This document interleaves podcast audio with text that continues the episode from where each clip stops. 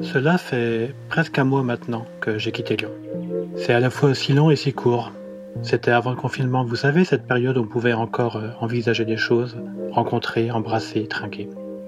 Lamartine, le poète, par sa poésie, nous proposait une ode au temps, presque d'actualité dans son poème Le lac. Au temps, suspends ton vol. Et vous, heure propice, suspendez votre cours. Laissez-nous savourer les rapides délices des plus beaux de nos jours. Il y a un peu de ça en ce moment. Puis le temps semble suspendu, figé. Puis non, en fait, on se pose et on voit qu'il file, qu'il fuit. Je suis toujours chez Jacques Février à Houdon et la vie nous rappelle quotidiennement que le temps avance, souvent, vite, trop vite parfois, mais ne nous attend pas. Et quand le temps calendaire se confronte au temps météo, on a une chance sur une qu'on soit à la bourre.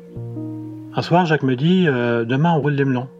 Temps d'arrêt dans ma tête, genre jargon, j'apprends. Le rapprochement se fait toutefois assez simplement. Melon, c'est le melon B, melon de Bourgogne. Cépage blanc du muscadet. Ça, c'est bon, je vois. Mais rouler, ah oui, rouler, c'est plier les bois.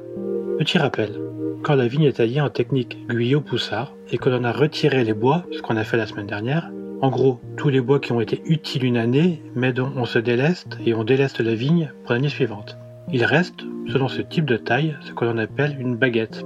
Jacques taille son muscadet, son gamay, son sauvignon, mais aussi son pinot gris avec cette technique. L'idée est de rouler et donc de dompter cette baguette, ce long et ce seul bois qui part du cep, en le faisant courir sur le fil de palissage. La baguette comporte les bourgeons et chaque bourgeon est invité à faire une grappe. Les aléas climatiques étant ce qu'ils sont, quand on roule, on est en fait invité à dorloter ces bourgeons qui sont déjà bien en avance cette année. Honnêtement, ce n'est pas l'activité la plus stimulante. Et pourtant, je me prends à l'utiliser en sas introspectif. C'est une activité très répétitive. Mais il y a comme un truc sensuel et poétique. La main accompagne le bois, le courbe, le cambre pour qu'il s'enroule autour du fil.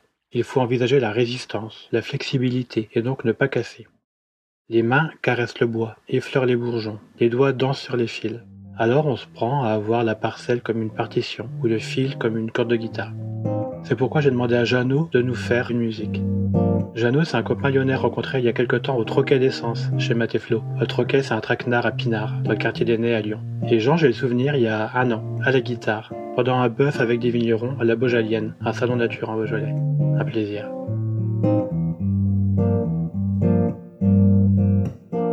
Rouler les bois, c'est aussi redécouvrir son dos, car on est à peu près toujours courbé, le dos à l'équerre. Alors il me vient ici un deuxième clin d'œil lyonnais. Une fois par jour, méditation et reliance, grâce à une vidéo de Pascal. Pascal, c'est un copain du Shabada, un autre rat lyonnais, un rat d'habitué. Son truc à Pascal, c'est la guest thérapie. Et j'aime bien, car sa vidéo commence par Posez bien vos pieds au sol, et après on part 20 minutes. Rien de tel que d'avoir les pieds ancrés pour laisser son esprit divaguer. Rien de tel que d'avoir un cep dans les mains, des bois, des bourgeons entre les doigts pour laisser son esprit rêver. Le temps est propice, le soleil est là, le temps est devenu sec, le temps est suspendu, le temps file.